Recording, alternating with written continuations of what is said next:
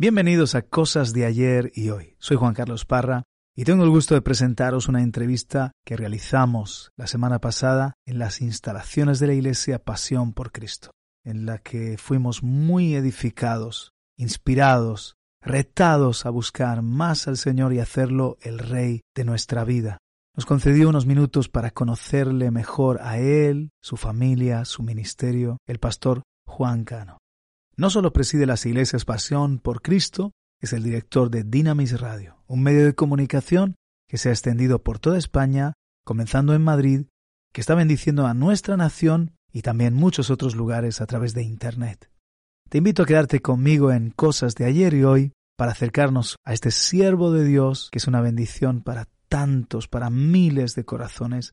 Él mismo nos da una bienvenida a esta entrevista. Queridos, con vosotros, Pastor Juan Cano, y os invito en estos próximos minutos a compartir de corazón a corazón sobre la persona de Jesucristo, Dios el Padre y Dios el Espíritu Santo y lo que el Señor ha hecho en mi vida. Conéctate conmigo. Shalom. Pastor Juan, ¿cómo conociste al Señor? Yo me crecí en Alemania y allí en 1989 fui invitado por un compañero de trabajo. nosotros en Alemania, donde yo me crecí en el barrio, tenías que hacer algún deporte, judo, karate, taekwondo, kung fu o boxeo, por fuerza, porque era un barrio muy conflictivo. Y entonces ahí tú te tenías que defender, de alguna forma. Era un barrio lleno de extranjeros, marroquíes, serbios, turcos, muchos turcos, españoles, italianos, de todos los países. Era muy conflictivo. Por eso tú tenías que hacer algo. O tú hacías taekwondo, o tú hacías kung fu, o tú hacías wushu, o tú hacías lucha libre, o tú boxeabas. todos hacíamos algo. Okay. ¿Por qué digo eso? Porque a la edad de 11 años mi mamá me regaló un regalo que iba a cambiar mi vida. Trajo dos pares de guantes de boxeo. Eso lo usamos en la calle, yo tenía 11 años y me pegaron una paliza, porque eran todos mayores. Pero yo me, yo me ah, prometí que nunca en mi vida me iban a pegar más. ¿Qué hice? Me apunté a unos cuantos gimnasios y seguí aprendiendo y haciéndolo bien. Tanto que en los campeonatos de Europa quedé en séptimo puesto. ¿De acuerdo? Y en los campeonatos del 1982 en Alemania, los campeonatos abiertos, ah, gané eh, el campeonato. Abierto significa que era también para extranjeros. Ok. Cuando yo estoy entrenando, en el 1988, el que entrenaba conmigo es, tres veces campeón del mundo. Es tres veces, o mejor dicho, tres años fue campeón del mundo. Entonces, yo entrenaba con él todos los días. Y entonces me tocó boxar con el campeón del mundo. Y perdí por muy poco. Muy poco. Me pegó una paliza, pero muy poco la diferencia. Entonces dije, momento, entre donde yo estoy y donde está este, hay muy poca diferencia. Empecé a entrenar seis veces a la semana, seis veces. Lunes dos veces, miércoles dos veces, viernes dos veces. Intervales, cuatro horas. En ese entrenamiento me toca luchar con el nuevo campeón del mundo. Porque cuando uno pierde, baja el ranking y tiene que subir. Cuando lucho con él, me faltó así. Me faltó un pelito. Y me di cuenta, ahora lo tienes. Entrené y en ese entrenamiento, porque tú entrenas en intervales, tú nunca tienes el mismo nivel de entrenamiento. Delante de un combate, seis semanas antes, subes la intensidad detrás del combate, bajas. ¿Ok? Vale.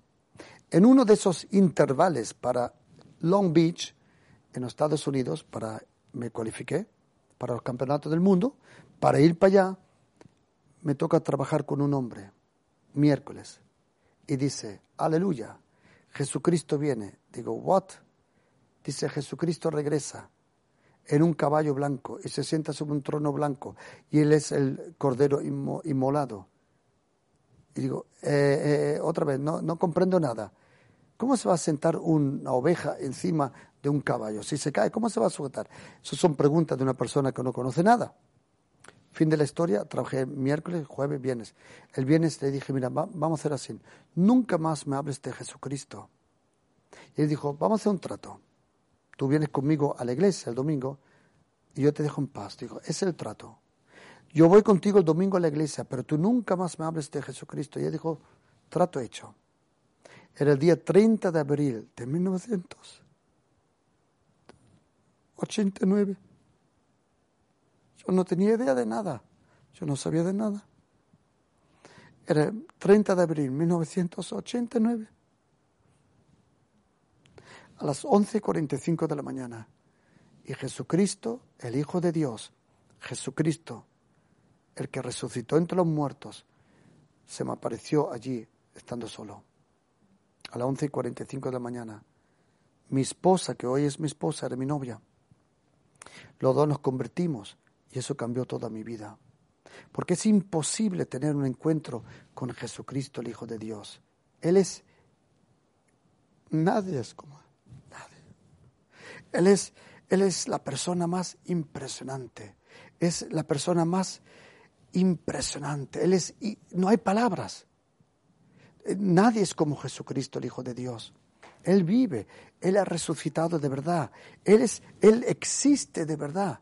Él resucitó, Él está aquí y Él puede cambiar las vidas en un instante. Lo que el diablo necesita 30 años para destruir, lo hace Jesucristo, menos de un segundo lo repara. Y por eso, eso cambió mi vida. O mejor dicho, vamos a decir así. Alguien me preguntó, dice, ¿todos somos hijos de Dios? Digo, no, todos somos creación de Dios, pero hijo de Dios te convierte por Jesucristo. Por eso, con, sin Jesucristo existes con Jesucristo vives. Él es la verdadera vida. Por eso me metí de todo corazón, no fui al campeonato del mundo, pero me metí en otro combate que la Biblia le llama la buena batalla de la fe. Y ahí estamos con mi esposa, ahora hacen 33 años, estamos 30 años muy felizmente eh, casados, 33 años salvados, y ahí nos hemos metido de todo corazón, porque cuando haces las cosas con el Señor, él no espera de ti que le hagas perfecto, pero que sí le hagas de todo corazón, lo único que espera. ¿Cómo sería un día con el pastor Juan Cano? Podéis verlo por fuera, pero no veis lo que pasa por dentro. Uno puede observar, tú puedes grabar lo que se ve por fuera, pero no puedes ver lo que pasa interiormente. en toda nuestra vida, nuestra relación con el Señor, tiene que haber un lugar que solo tú y el Señor conoce, que nunca alguien ha pisado, ni un lugar que nunca conoció WhatsApp, un lugar que nunca conoció Facebook, un lugar que nunca conoció Internet. Tiene que haber ese lugar, como dice Salmo 91 en hebreo, cuando dice en español, el que habita al abrigo, en hebreo dice, el que habita en el escondite de Dios. Dios el Padre se esconde en la oscuridad, o como dice Salomón cuando inaugura el templo, Dice, Dios ha dicho, porque Él ha decidido, dice en hebreo, vivir en la oscuridad. Oscuridad no son tinieblas, tinieblas es otra cosa, oscuridad es otra cosa. Y si quieres conocer al Espíritu Santo, a Él como persona, más profundamente, necesitas tres cosas. La oscuridad, necesitas el silencio y necesitas la soledad la oscuridad de la noche, Marcos 1.35, el silencio por respeto a Dios y la soledad. ¿Qué es oración? Oración no es complicado. Oración es un tiempo y un lugar que tú has reservado solo para ti y el Señor. Eso es oración. En esa oración habrá un tiempo que lloras, habrá un tiempo que luchas, habrá un tiempo que cantas, pero oración es un tiempo donde el Señor sabe, ahora tengo toda su atención. Háblanos un poco de tus años de formación. La mejor formación ministerial es cuando tienes buenos ejemplos. Hoy en día metemos mucho énfasis en teología dogmática y en doctrinas. No está mal, pero no hay nada mejor que tener un buen ejemplo. Y yo he tenido buenos maestros, I mean, buenos maestros que le he podido observar en su vida de intimidad con el Señor, en su vida de silencio y en público. le he podido observar, ya sea, por ejemplo, un Reinhard Bonke, ya sea un Ellen Vincent, ya sea un Ben Wiedemann. He podido conocer eh, gigantes de la fe, gigantes que han movido cosas impresionantes. Y uno se forma, la verdadera formación ministerial no la recibes en, un, en un seminario. No hay ningún seminario que te pueda convertir en un pastor. La formación viene por la vocación y por la transformación. Porque tú puedes tener mucha información de teología, que también estudié porque me encantaba. Me encantaba aprender sobre la historia de la iglesia griego, arameo, ah, hebreo. No tanto profundo, porque tú aprendes en el seminario, aprendes algo de griego, algo de arameo, algo de hebreo, y tú tienes autodidácticamente, tienes que profundizarlo. Vamos a decir así. Tu papá, cuando eres niño, te mete en la piscina. Pero cuando tú eres mayor, decides lo profundo que, que, buceas. Y por eso tú decides lo profundo que vives en el Señor. La formación verdadera ministerial es esta, que podemos ver en la vida de Pablo, que él primero le sirvió a Bernabé. Y luego la Biblia dice, Bernabé, Pablo, Bernabé, Pablo, Bernabé, Pablo. Y de repente cambia y dice, Pablo, Bernabé, Pablo, Bernabé. ¿Por qué? Si quieres ser un buen ministro, tienes que ser primero un buen discípulo. Si quieres ser un buen hijo, un buen padre, tienes que ser primero un buen hijo. Si quieres ser un buen jefe, tienes que ser primero un buen empleado. Elías le sirvió Eliseo a Elías, Joshua, Josué, a Moisés. Y por eso, si tú nunca estuviste bajo el manto, la unción, la influencia de un verdadero hombre de Dios, entonces no tienes verdadera formación. Déjame dar solo una anécdota.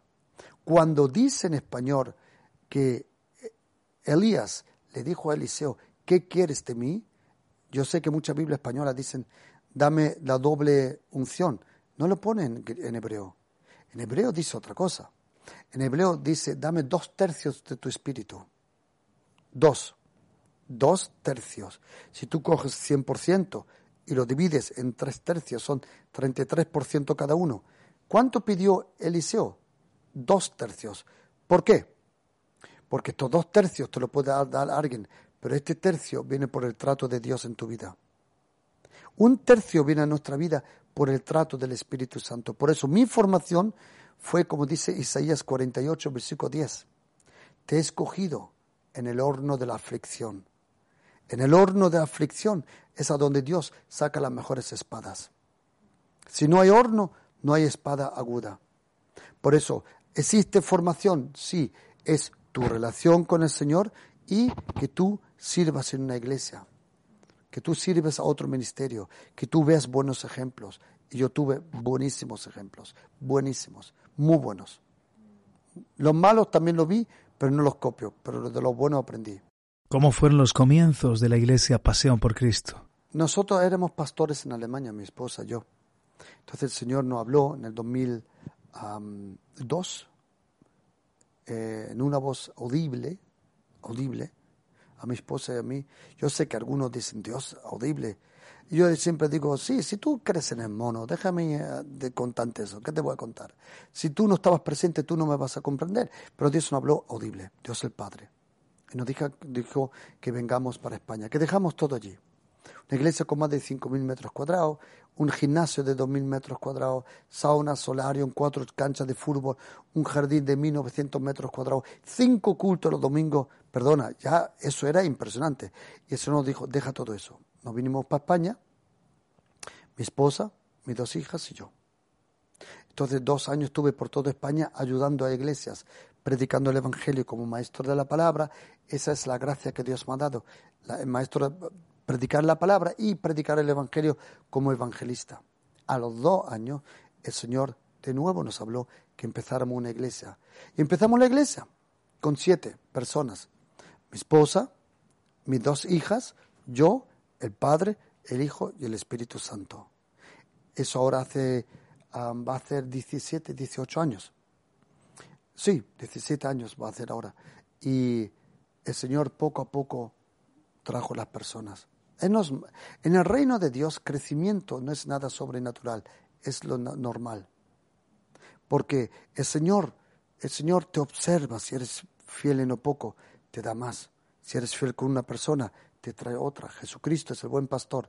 Si Él ve que tratas bien a una persona, te trae más personas. Hoy, en la iglesia Pasión por Cristo, somos más de 3.000 personas que vienen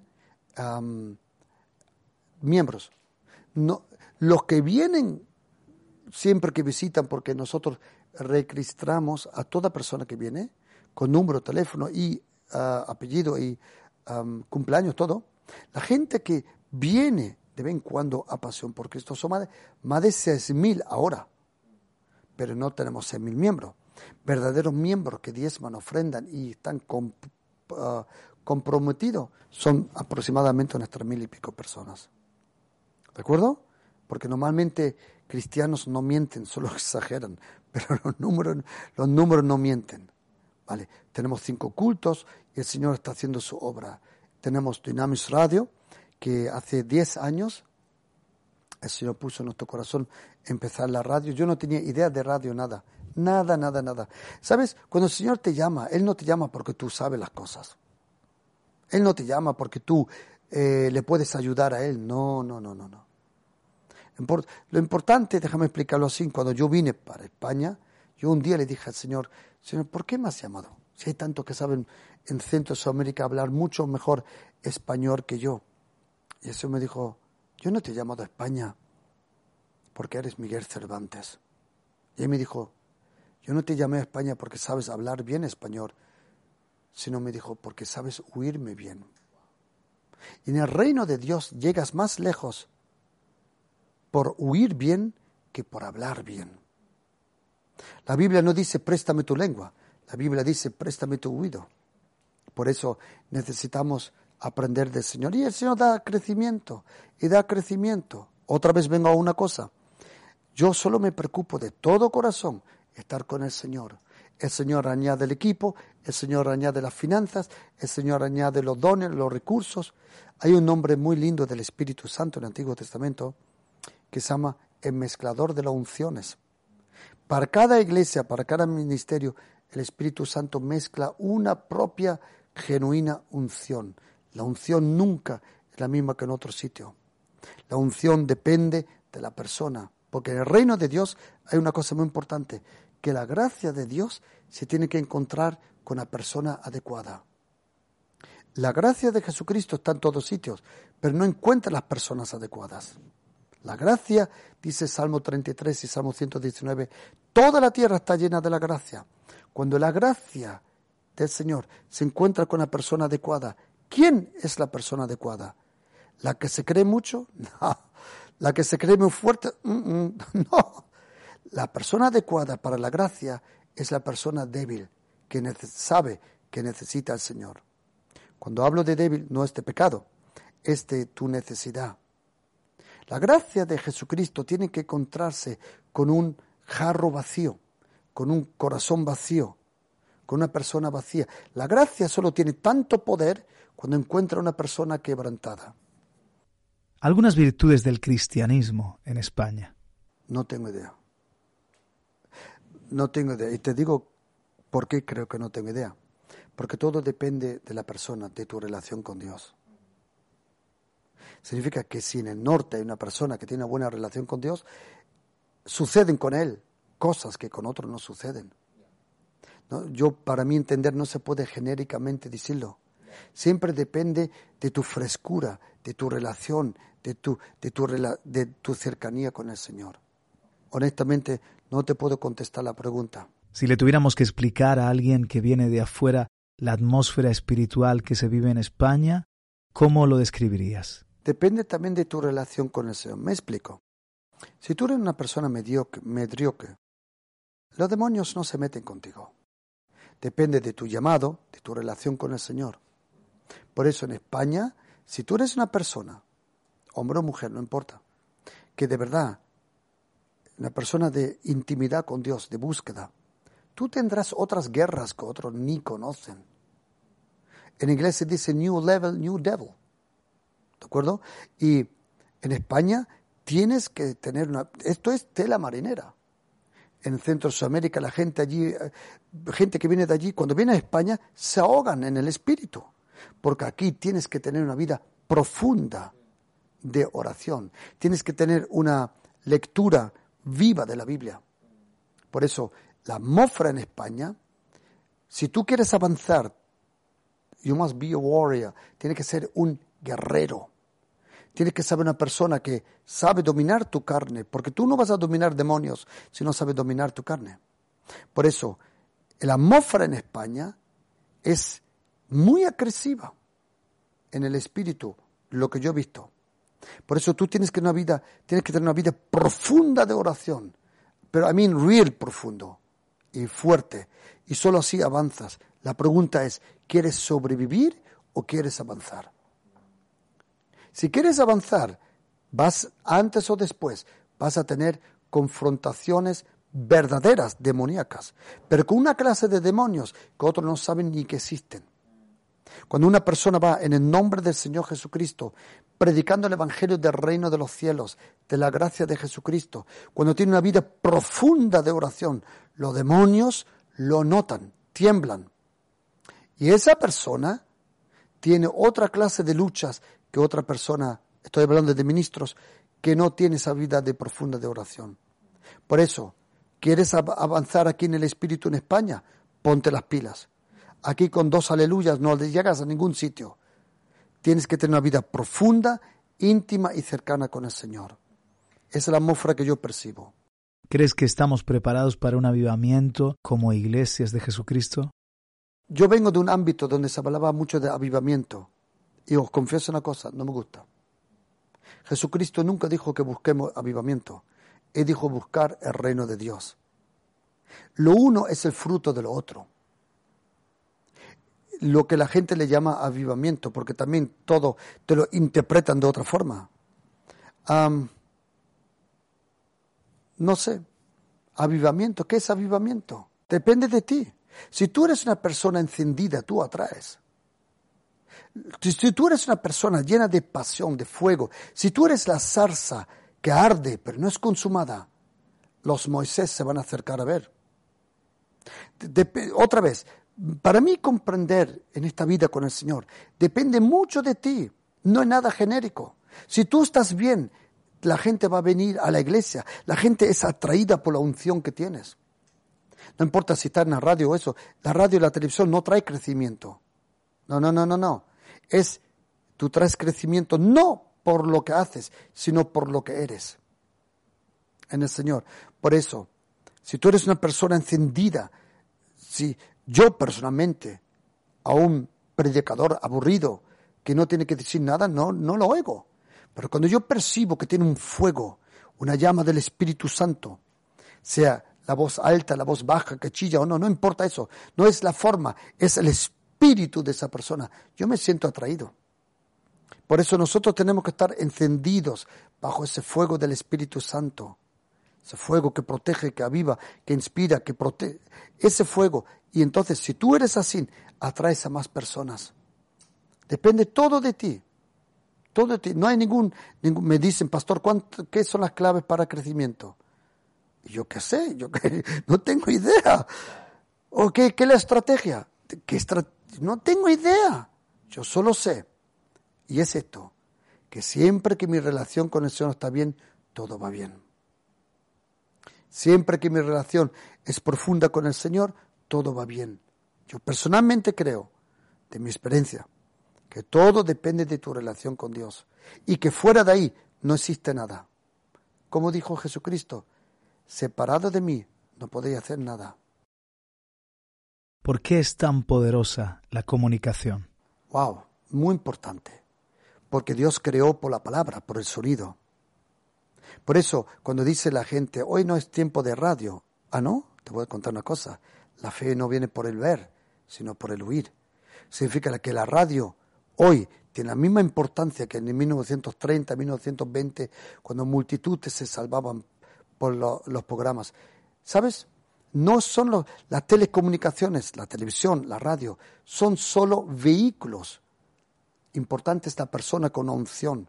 Si una buena comunicación, TikTok, Instagram, whatever, se encuentra con una persona ungida, esa persona trae mucho fruto. Comunicación, pero con unción. Sí. La unción es todo. Fuera de la unción no existe nada. Yo conozco pastores que están en la radio y en televisión y no traen fruto. No se puede sustituir la unción, que es la presencia del Espíritu Santo. Una batería de preguntas cortas. ¿Cuál es tu personaje favorito de la Biblia? Wow, me encanta, claro, el Señor Jesucristo, pero me encanta cada vez que lo estoy, porque yo leo la Biblia cronológicamente. Pretendo leer mínimo tres capítulos cada día para leerla cada año mínimo una vez, mínimo. Ahora, en este momento, estoy leyendo, estudiando los salmos. Me encanta David. Cuando llego al profeta Isaías, Isaías. Cuando llego a Habacuc, Nehemías, Abdías, uh, Nahum o David, el apóstol Pablo, me encanta mucho el apóstol Pablo. Y por eso Siempre la persona que estoy leyendo es mi persona, es la persona que me llama la atención. ¿El primer libro que leíste? La Biblia completa la leí en tres meses, mínimo tres veces. Leía entre siete y once horas por día. ¿Persona o mentor contemporáneo que te ha influenciado? Hay muy buena gente. Y uno, en Nehemías 6:16 dice, pregunta por las sendas antiguas. Tú puedes aprender de los antiguos, lo que habían vivido. Yo tengo más de 200 biografías en casa, más de 200, que la he leído también. Jonathan Edwards, John G. Lake, David Brennett, um, uh, Charles Finney, uh, Charles Wesley, uh, um, Georg Müller, um, John G. Lake, Hudson Taylor, muchos, muchos, y me han inspirado. Ok, pero hoy también, gente que me encanta, me delicia, oírlos, que me encantan sus caminos de pensamientos, es por ejemplo uh. Jakes. Luego hay otros teólogos alemanes que son excelentes, excelentes eh, que exponen la palabra. Luego está Jensen Franklin, ¿de acuerdo? Luego está, por ejemplo, el pastor Cash, es excelente predicador, con unos pensamientos tremendos. Y yo oigo todos los días mínimo una predica, todos los días. Yo mismo yo mismo, mínimo, todos los días oigo una prédica. Sí, porque yo tengo que alimentar mi vida. Y tengo, no te exagero, a lo mejor 22, 24 personas que me encantan. Porque si oyes a una persona mucho, te aburres. ¿Vale? Y yo me encanta oír, me, encanta oír a uno que es su especialidad. ¿Sabes quién es un muy buen maestro de la palabra? Benny Hinn. Benny Hinn, yo sé que su entorno no es muy agradable, pero Benny Hinn, yo he estado con él varias veces, solo, horas, hasta hoy, es el pastor que más Biblia ha conocido en mi presencia. Y conozco Biblia, I know Bible, you know, pero este hombre me ha, me ha dejado. Luego está, como dije, T.D. Jakes, me gusta mucho. T.D. Jakes en sus años 2016, 17, 18, 19, ahí delante del público, muy fuerte. Hay muy buena gente, muy buena, y lo oigo. ¿Escucha sus propias predicaciones? No, pero yo me he escuchado por casualidad y he llorado. Ah. Porque percibo la unción y, y me oigo hablar.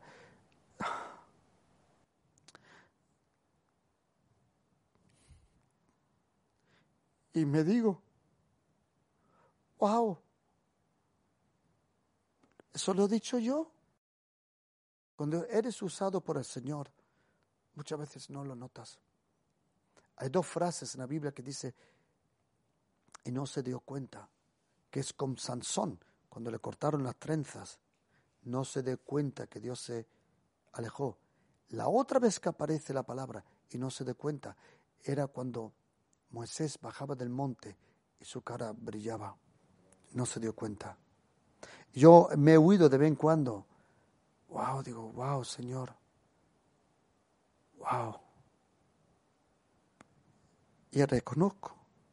¿Cuántas veces he venido a casa? ¿Cuántas veces detrás de una prédica le he dicho al Espíritu Santo, Señor, qué bien lo has hecho? Nunca me creó nada para mí. Nunca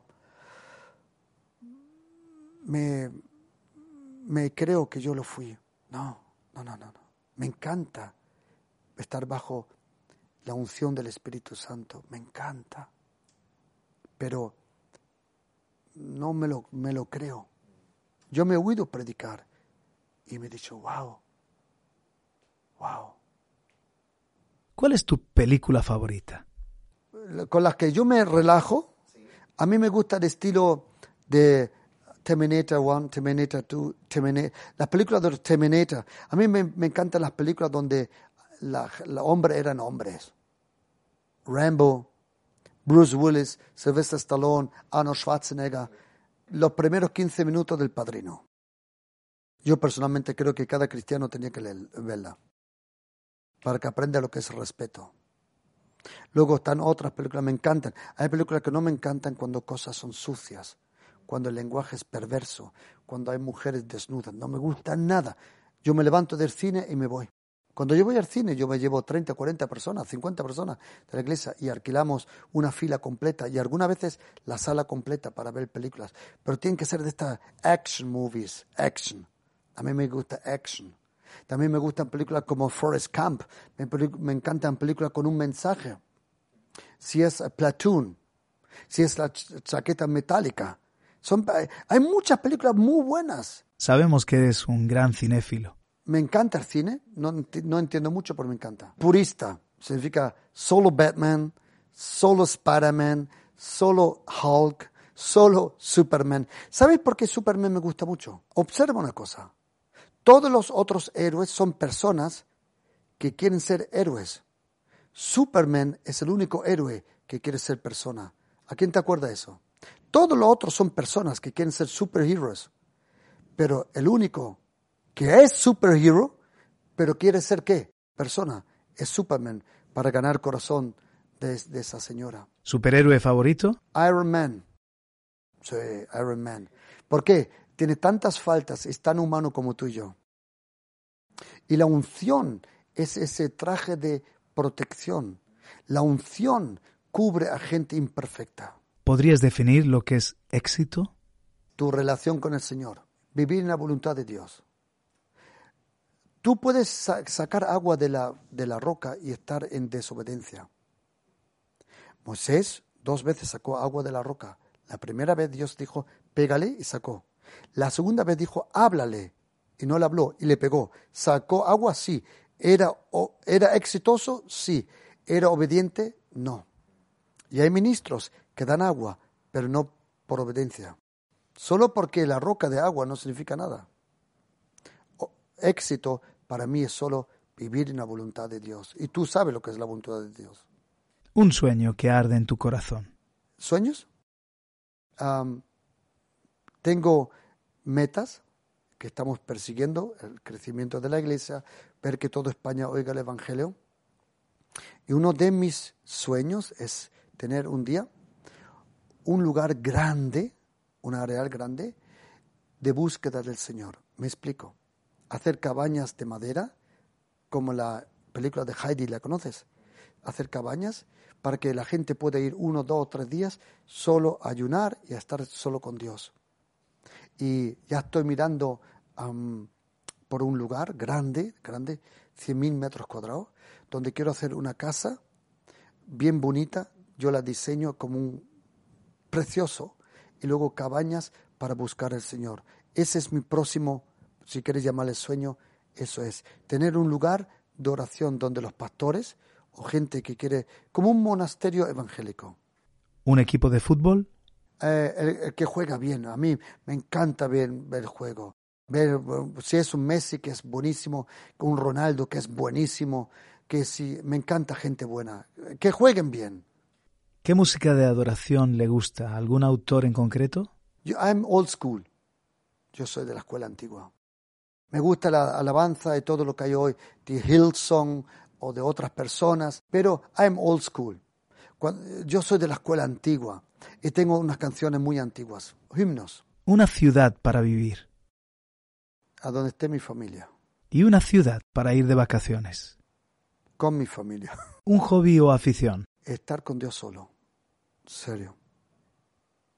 Es mi pasión mi pasión. Eso, a mí no hay cosa que más, me haga más satisfacción que estar con Él. Serio, serio, lo digo en serio. ¿Prefieres trasnochar o madrugar? No, eso. Cada hombre de Dios verdadero tenía que levantarse antes del sol. Acuérdate de esas palabras. Si escribieras un libro, ¿qué título le pondrías? Tengo cuatro preparados. Uno se llama Desde el principio, lo más importante, para nuevos convertidos. El otro se llama El poder del silencio, de la intimidad con Dios. El otro se llama 365 palabras en original en griego, donde enseño cada día una palabra en griego. Y el cuarto es poderoso, se llama El poder destructivo de la envidia. Clave para ser feliz en el matrimonio. Tiempo. No le digas a nadie que amas si no pasas tiempo con la persona. Tiempo de calidad, tiempo de silencio. ¿Algún consejo para perseverar en la fe? No, no rompas el hilo con el Señor. Sigue todos los días leyendo la Biblia. No, no todos los días puedes orar como te gustaría, pero que no pase ningún día sin leer la Biblia. Yo, por ejemplo, desde 28 años no desayuno ni como hasta que no haya leído la Biblia. Un estilo de vida. Yo no como, no desayuno hasta que no haya leído la Biblia. ¿Cómo sentir el primer amor aunque han pasado años desde la conversión? No lo sé, pero fue real. yo no busqué al Señor, Él me buscó a mí. No lo sé. Yo solo sé que estaba perdido es lo único que sé, que estaba perdido. Y no lo sabía. Perdí amigos con las drogas. 17 amigos. Yo sé dónde están sus tumbas. Al lado de, de mi casa, allí. ¿Y por qué él me eligió? No lo sé. Eso siempre me conmueve. No lo comprendo. La gracia no se comprende. Se experimenta. Hay muchas cosas que no se pueden comprender. Ah, no sé, no sé, a mí me conmueve otro que se convirtió conmigo a los años. Son verdaderas conversiones, no de aquí, sino de aquí. Y siempre le estaré agradecido. ¿Te acuerdas cuando le dice, David, ¿quién te sacó detrás de las ovejas? ¿Quién te dio el palacio? que nunca se nos olvide. Yo creo, yo personalmente creo que es muy peligroso cuando se te olvida de dónde vienes. Cuando se te olvida. Porque entonces no tienes compasión para las personas. Muchos tratan como si hubieran nacido salvados. No existe. No existe eso. Y quiero pedirle al Señor, lo único que me importa que siempre, yo empecé con el Señor así y yo quiero seguir con la señora Sen. Un consejo para servir mejor a Dios. No importa todo lo otro, todo lo otro no importa. Todo lo otro no importa. Viene, va, dinero, fama, todo viene, va. Pero lo más importante es que tu relación, y te digo de todo corazón, si tu relación con Dios está bien, Él hace contigo lo que con otros no hace. La pregunta no es si tú confías en Dios, pregunta es si Él confía en ti. Cuando Él confía en ti, te da obras, te da cosas, te, da, porque Él sabe que la, la bendición no te cambia. Y a muchos no les puede bendecir, porque la bendición los cambia. ¿Cuál es el secreto de la oración? El secreto de la oración es la oración en el secreto.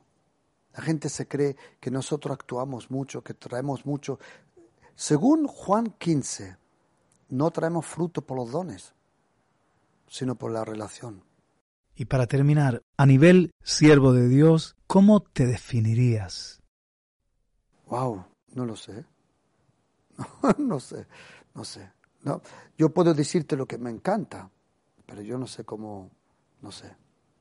Yo puedo, si verdad quieres saber lo que me encanta,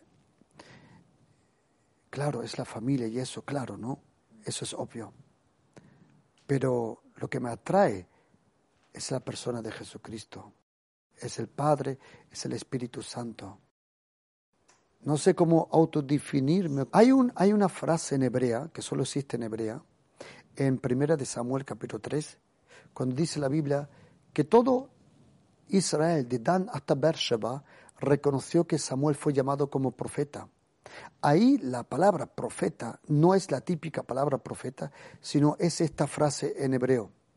Todo Dan, todo Israel, de Dan hasta Beersheba, Dan está en el norte, Beersheba está en el sur, reconocieron, atención lo que viene ahora, que Samuel recibió un puesto de confianza delante de Dios.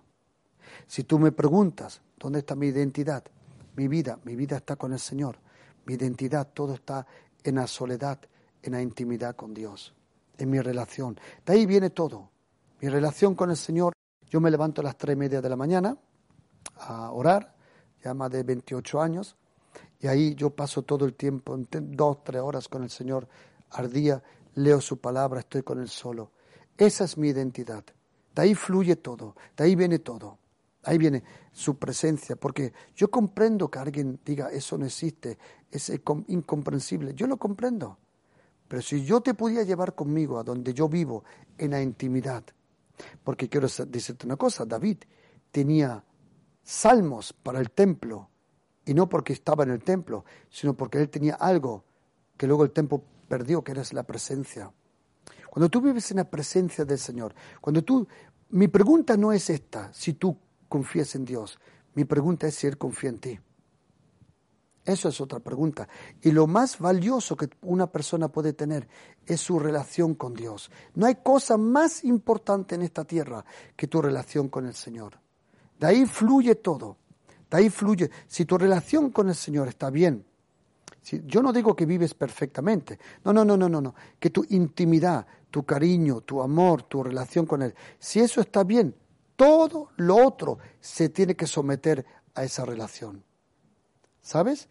Todo lo otro, todo lo otro. Por eso yo no sé cómo autodefinirme o cómo se dice, pero a mí me encanta estar con el Señor solo, porque sé que Él es Dios, de ahí viene la vida, el poder, la unción, todo viene de la intimidad con el Señor. Eso es lo que pretendo siempre proteger en mi vida.